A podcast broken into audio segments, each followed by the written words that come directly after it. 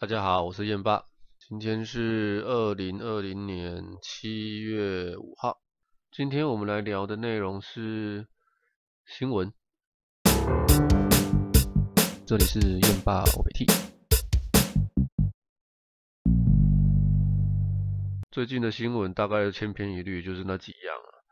哦，不外乎病毒、五 G、中印冲突，还有什么？还有占领立法院。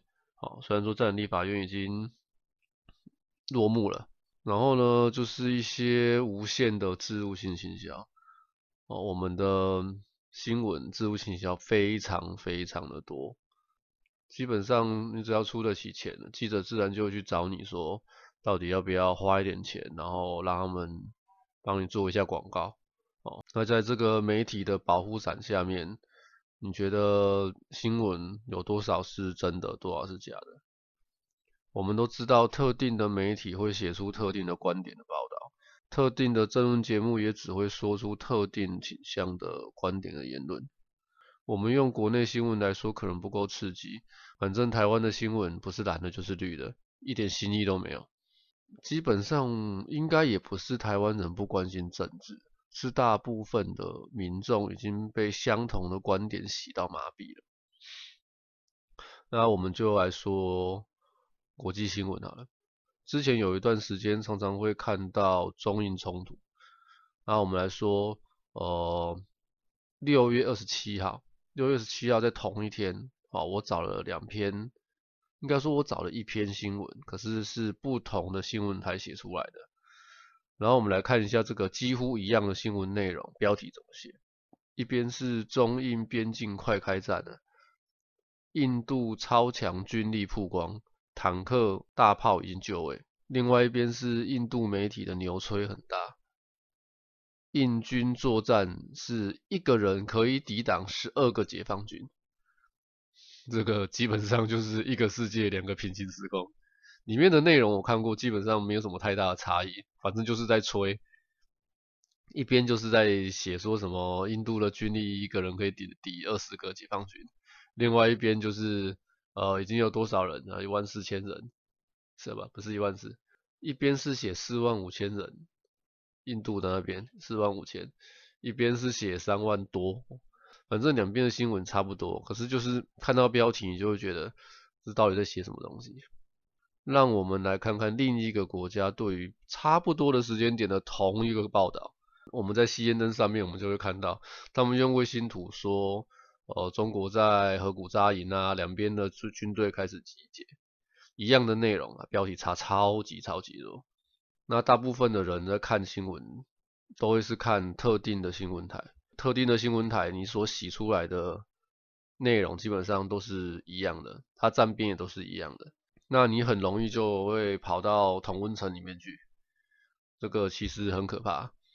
那另外一个媒体保护伞的例子哦，我们直接去看百度，六月三十号长江下游大雨致灾，然后还附上两张照片，其他什么都没有提。那另外一篇是长江三峡大坝首次消峰泄洪，两边的新闻内容基本上完全没有连接。基本上就是各写各的啊，另外一边是直接附照片而已。那在那个时候，六月三十号，大家就很纳闷，然后到底长江下游、中下游到底有没有淹水，真的是没有人知道。然后一直到现在已经七月多了，到两三天前，大陆那边才开始把新闻爆出来，而且一爆就是呃三四楼以下要小心啊之类的，那我都爆得很夸张。那为什么在六月三十号之前什么鬼都没有，让人家觉得很奇怪？啊，好吧，那我们回到媒体，在国际新闻中扮演的角色到底是翻译还是编写？在国内新闻中扮演的角色到底是监督还是同路人？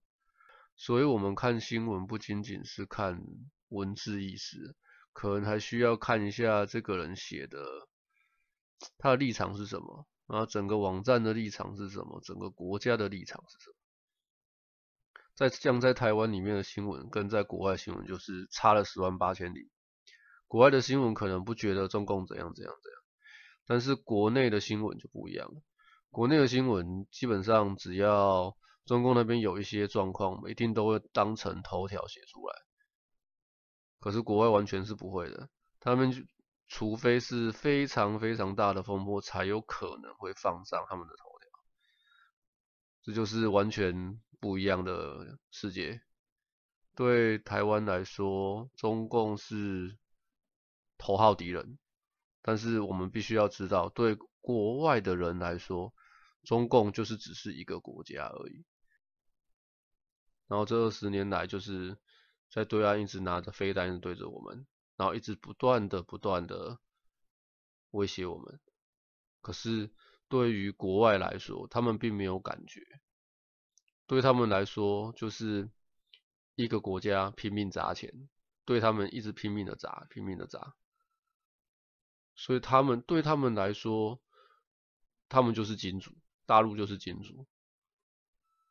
所以写出来的报道就会跟我们这边差非常非常多，对他们的戒心也会差非常非常多。今天的内容就到这边，如果大家觉得内容不错的话，请大家帮我到 YouTube 搜寻一下“害地球”，订阅一下。那也不要忘了到 FB 追踪一下“嗨地球”。拜拜。